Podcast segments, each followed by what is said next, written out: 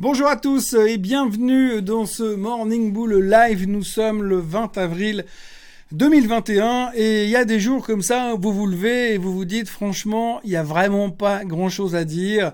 Euh, hier soir on a eu une petite baisse sur les marchés et quand vous lisez les articles ce matin on vous dit que c'était la catastrophe et qu'on va tous mourir et que c'était une correction.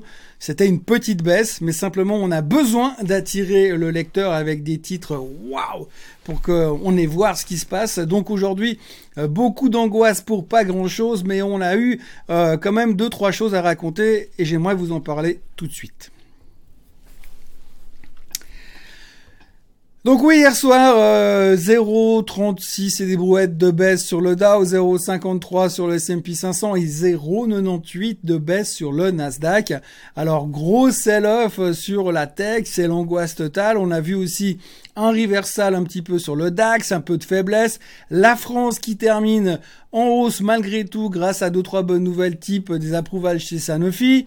La Suisse qui termine en baisse parce que euh, Nestlé a détaché son dividende et en plus se retrouve poursuivi pour une histoire de, de travail au noir et d'esclavagisme dans le cacao. Euh, donc voilà, en gros on a raté les plus hauts de tous les temps sur la Suisse, mais surtout euh, les gros thèmes de la soirée c'était principalement sur la tech. Alors la tech, qu'est-ce qui s'est passé sur la tech? Eh bien, on a eu la première chose qu'on a eu tout simplement, c'est Nvidia. Nvidia a perdu 4% hier soir parce que souvenez-vous, il y a quelques temps, ils ont racheté une, division euh, de, ils ont acheté une boîte de semi-conducteurs en Angleterre qui s'appelle ARM. Et euh, donc ARM euh, devrait rentrer dans leur giron ces prochains temps, mais comme dans tout takeover, ça prend un peu de temps pour se fusionner. Et puis là, on a eu hier soir le gouvernement britannique qui a fait Ah, attendez, stop, on n'est pas d'accord, parce qu'à l'intérieur de ARM, il y a des secrets défense que vous ne pouvez pas voir. Donc, en gros, vous avez 007, Monsieur James Bond qui a mis euh, la main, euh, stop, arrêtez, non, n'allez pas plus loin. Et donc, pour l'instant, le takeover est un peu en suspens. C'est pas une bonne nouvelle pour euh, pour Nvidia, surtout qu'ils ont besoin de ARM pour développer leur projet de nouvelles, de nouveaux semi-conducteurs. Donc, c'est pas du tout une bonne nouvelle. Donc, le titre a perdu 4% à cause de ça. Alors, pour l'instant, on est un peu en pending. On en saura plus bientôt. Pour l'instant, suspense. En tout cas, première mauvaise nouvelle pour le Nasdaq. La deuxième mauvaise nouvelle euh, qu'on a eue hier sur les marchés, eh bien, c'était Tesla.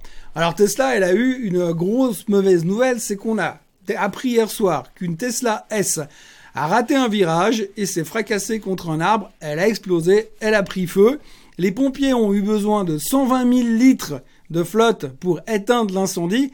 Oui, parce que les batteries électriques, quand ça brûle, ça brûle très très bien et très longtemps.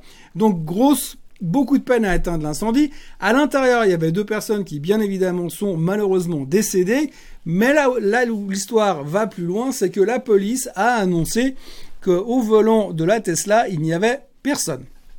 Il y avait une personne à la place du mort et une personne derrière, mais personne au volant, ce qui sous-entendrait que euh, la voiture roulait en autopilote. Donc évidemment, le lien est vite fait. Euh, si elle est en autopilote et elle est sortie de la route, l'autopilote ne marche pas. Mais alors donc le titre a baissé de 7% à cause de ça dans l'immédiat. Et puis durant toute la soirée, on a eu, droit à un combat de tweets entre les détracteurs de Tesla et Tesla, donc Elon Musk, qui sont venus se défendre. Monsieur Musk argumente que le client en question n'avait pas d'autopilote, n'avait pas acheté l'option autopilote, et puis de l'autre côté, eh bien, euh, les gens disent qu'il y a un truc qui joue pas, et euh, Elon Musk a rajouté que pour avoir aujourd'hui la fonction autopilote, il faut des lignes blanches sur la route, et là où il y a eu cet accident, il n'y avait pas de lignes blanches, donc c'est impossible. Bref, tout est ouvert, mais en tout cas, Tesla a baissé de 7%, puis elle est remontée pour terminer en baisse que de 3,4%, mais ça a quand même mis un peu de pression sur la tech. Ça plus Nvidia, ça explique pourquoi le Nasdaq était en baisse hier. Il y a un autre, une autre petite histoire dont j'aimerais vous parler ce matin, cette histoire de Hometown International. Comme il n'y a pas grand chose à dire, autant vous montrer un petit peu ce qui se passe dans les marchés. Alors, Hometown International, c'est une société qui fait du deli, qui fait des sandwichs. Alors, c'est une petite société. Vous voyez à l'instant, à l'image, la photo du restaurant. C'est un restaurant basé dans le New Jersey. Euh, il, le monsieur est tout seul. Il est CEO, CEO et CFO de la boîte. On ne sait pas comment, mais il a réussi à se faire coter en bourse. L'année passée, en janvier 2020, le titre valait 1 dollar.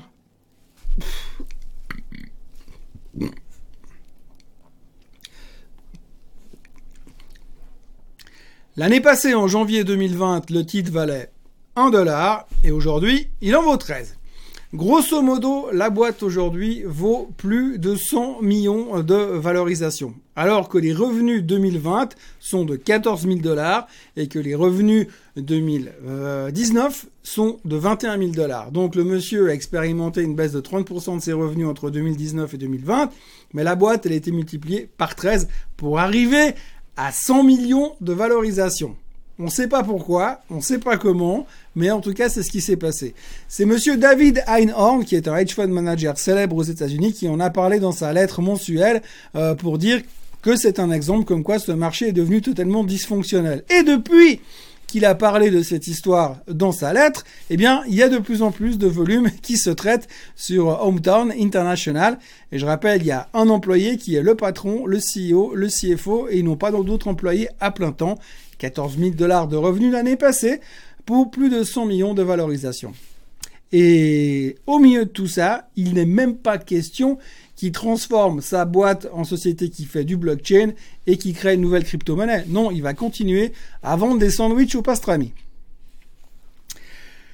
L'idée du jour. Alors, euh, avant d'attaquer l'idée du jour, j'aimerais déjà dire que je vais parler de tabac. Donc, je suis désolé, je me suis déjà fait allumer il y a quelque temps quand j'ai parlé d'armement. Je sais que ça ne plaît pas quand on parle d'investissement dans des, dans des trucs qui sont pas super clean, mais je dois quand même en parler aujourd'hui.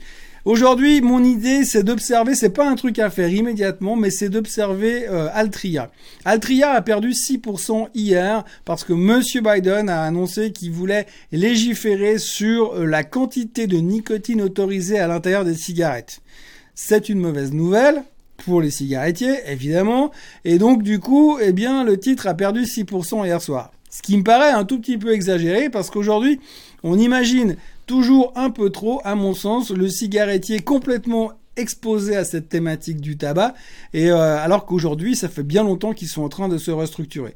Donc je pense que L'effet d'annonce est exagéré. Peut-être que ça peut encore baisser aujourd'hui. Je pense que si on va chercher les 45 dollars sur Altria, ce sera un niveau d'entrée relativement intéressant, que ce soit via un achat du titre directement ou alors via une vente de put avec une échéance à 12 mois. Je pense que dans les deux cas, ça peut être intéressant d'essayer de se positionner là-dessus, ne serait-ce que parce que euh, Altria paye un dividende de 6,6% annualisé et ce depuis euh, bien longtemps et cette baisse-là fait donc un rendement, rend le rendement encore plus intéressant et semble assez intéressant à essayer de se positionner à ce niveau-là.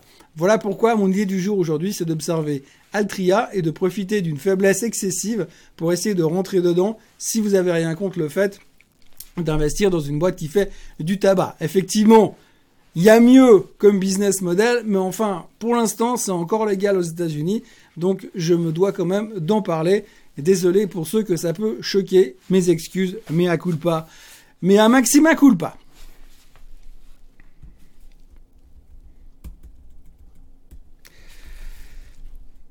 La question du jour, c'est une personne qui détient des ETF Lixor, et alors que Lixor vient de se faire absorber par Amundi, la question c'est est-ce que je dois me débarrasser de ces ETF Est-ce qu'il y, a quelque chose à craindre là-derririère non, il n'y a rien à craindre. Amundi est une grosse boîte d'asset management, au même titre que Lixor. Euh, Amundi a racheté le business de Lixor, point barre.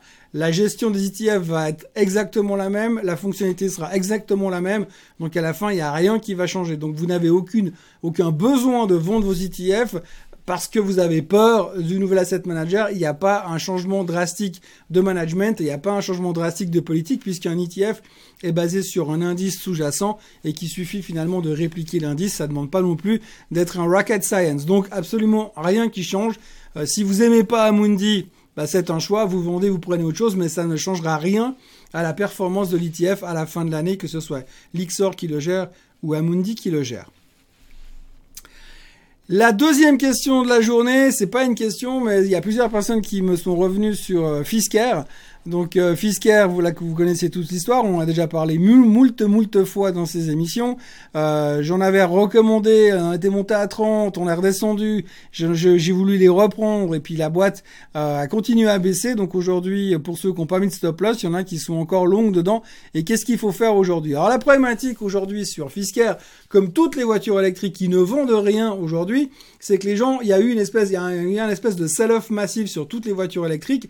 Et aujourd'hui, celles qui ne vendent rien sont un peu les parents pauvres de l'histoire. On voit le graphique de Fisker qui effectivement aujourd'hui va chercher en direction probablement des 10,5 ou 11 dollars. Moi, j'aurais tendance à vouloir racheter à ce moment-là parce que je pense sincèrement qu'à partir de là, le titre peut rebondir et que euh, ça reste quand même une belle histoire au niveau disruptif dans le futur de la manière dont on va vivre l'automobile. Je pense qu'ils sont en train de chercher quelque chose d'assez intelligent. Je pense que le CEO sait ce qu'il fait parce qu'il vient vraiment du secteur automobile. C'est un monsieur qui a vécu toute sa vie là-dedans. Et je pense que l'idée est bonne et qui pourrait nous apporter quelques belles surprises plus tard. Mais c'est vrai qu'entre deux aujourd'hui, on peut pas le reprocher. Ils vont annoncer une perte au lors des prochains résultats. Donc ce sera pas forcément des bonnes nouvelles qui nous attendent pendant un moment. Mais à un moment donné, il peut y avoir des bonnes surprises comme tout, surtout le secteur électrique puisqu'aujourd'hui, tout le monde est d'accord pour dire que c'est le secteur voiture électrique qui va faire parler de lui encore et encore pendant pas mal de temps. D'ailleurs, s'il n'y a pas que Fisker qui souffre un peu de cette histoire-là, rappelez-vous, Lucide, c'était la folie furieuse il y a deux mois en arrière. Si vous regardez le titre aujourd'hui, Lucide, plus personne en veut, parce que Lucide n'a toujours pas vendu une caisse et toujours rien montré de concret. Même si sur Internet, vous trouvez des belles photos et des, des beaux intérieurs un peu partout. C'est assez sympa, mais pour l'instant, ils n'ont rien vendu. Donc les gens se désengagent un peu de ce type de société. Donc il faut Maintenant, réussir à gérer ce stress-là pour pouvoir être capable soit de vendre maintenant et de racheter quand il sera à nouveau temps de racheter sur Fisker et sur Lucide par exemple, quand les choses vont commencer à se décanter, ou alors euh, de dire ben, je me coupe et j'abandonne pour l'instant. Mais c'est toujours une question de qu'est-ce que vous avez en portefeuille. Si par exemple Fisker représente 3% de votre portefeuille, j'ai envie de vous dire attendez, c'est un pari, c'est un ticket de loterie. Si ça marche, ce truc-là, ça remonte à 50 dollars et puis Fini, terminé. Euh, Lucide, pareil. Donc, si par contre ça représente 35 ou 40% de votre portefeuille, là c'est plus embêtant. Mais là c'est une erreur parce que vous ne devez pas avoir des positions qui représentent autant de pourcentage à l'intérieur de votre portefeuille. Donc voilà, c'est une réponse de Normand et j'ai malheureusement pas la solution idéale. Perso, je serais plutôt tenté de racheter, de moyenner dans la zone des 10-11 dollars pour jouer un rebond purement technique pour revenir sur les supports latéraux. Et puis, euh, si ça venait à casser, ben à ce moment-là, je couperais drastiquement la position en disant, ok, je garde une alerte et je surveillerai le titre pour le, rush, le le jour où la tendance elle aura changé. Mais sur le long terme, si je peux me permettre de garder, eh bien, j'ai envie de dire, je vais moyenner tous les mois pour en acheter un petit peu et pour les avoir sur le long terme. Mais entre deux, je comprends que ça puisse être extrêmement euh, douloureux. Mais encore une fois, ça explique aussi l'importance du stop loss. Voilà, c'est tout ce qu'il y avait à dire aujourd'hui. Je pensais qu'il n'y avait pas grand-chose à dire, mais finalement, il y avait quand même pas mal de trucs à dire. Euh, je voudrais encore vous signaler une chose, c'est que vous pouvez également retrouver ce euh, Morning Bull Live en podcast. Pour ceux qui n'ont pas envie de voir ma tronche euh, tous les matins, vous pouvez avoir que ma voix. donc c'est plus ou moins le même texte, mais version podcast. Donc vous pouvez l'écouter dans la voiture, dans le train, n'importe où, sans avoir l'écran devant vous si jamais. Ça existe, vous le trouverez sur toutes les plateformes habituelles, iTunes et Spotify entre autres. Morning Bull Live, vous verrez, il y a déjà toute une série de podcasts et dorénavant, vous aurez en même temps en parallèle la vidéo sur YouTube et la version podcastée euh, également sur ces différentes plateformes. Moi, je vous remercie, comme d'habitude, d'avoir été là avec moi ce matin. je vous Je vous remercie d'avoir été là ce matin avec moi. Je vous encourage à liker euh, la chaîne, vous abonner à la chaîne Suisse Code Suisse et puis euh, à liker cette vidéo, le cas échéant à la partager. Et moi je vous retrouve euh, comme d'habitude demain matin à la même heure et au même endroit. Passez une excellente journée. Bye bye.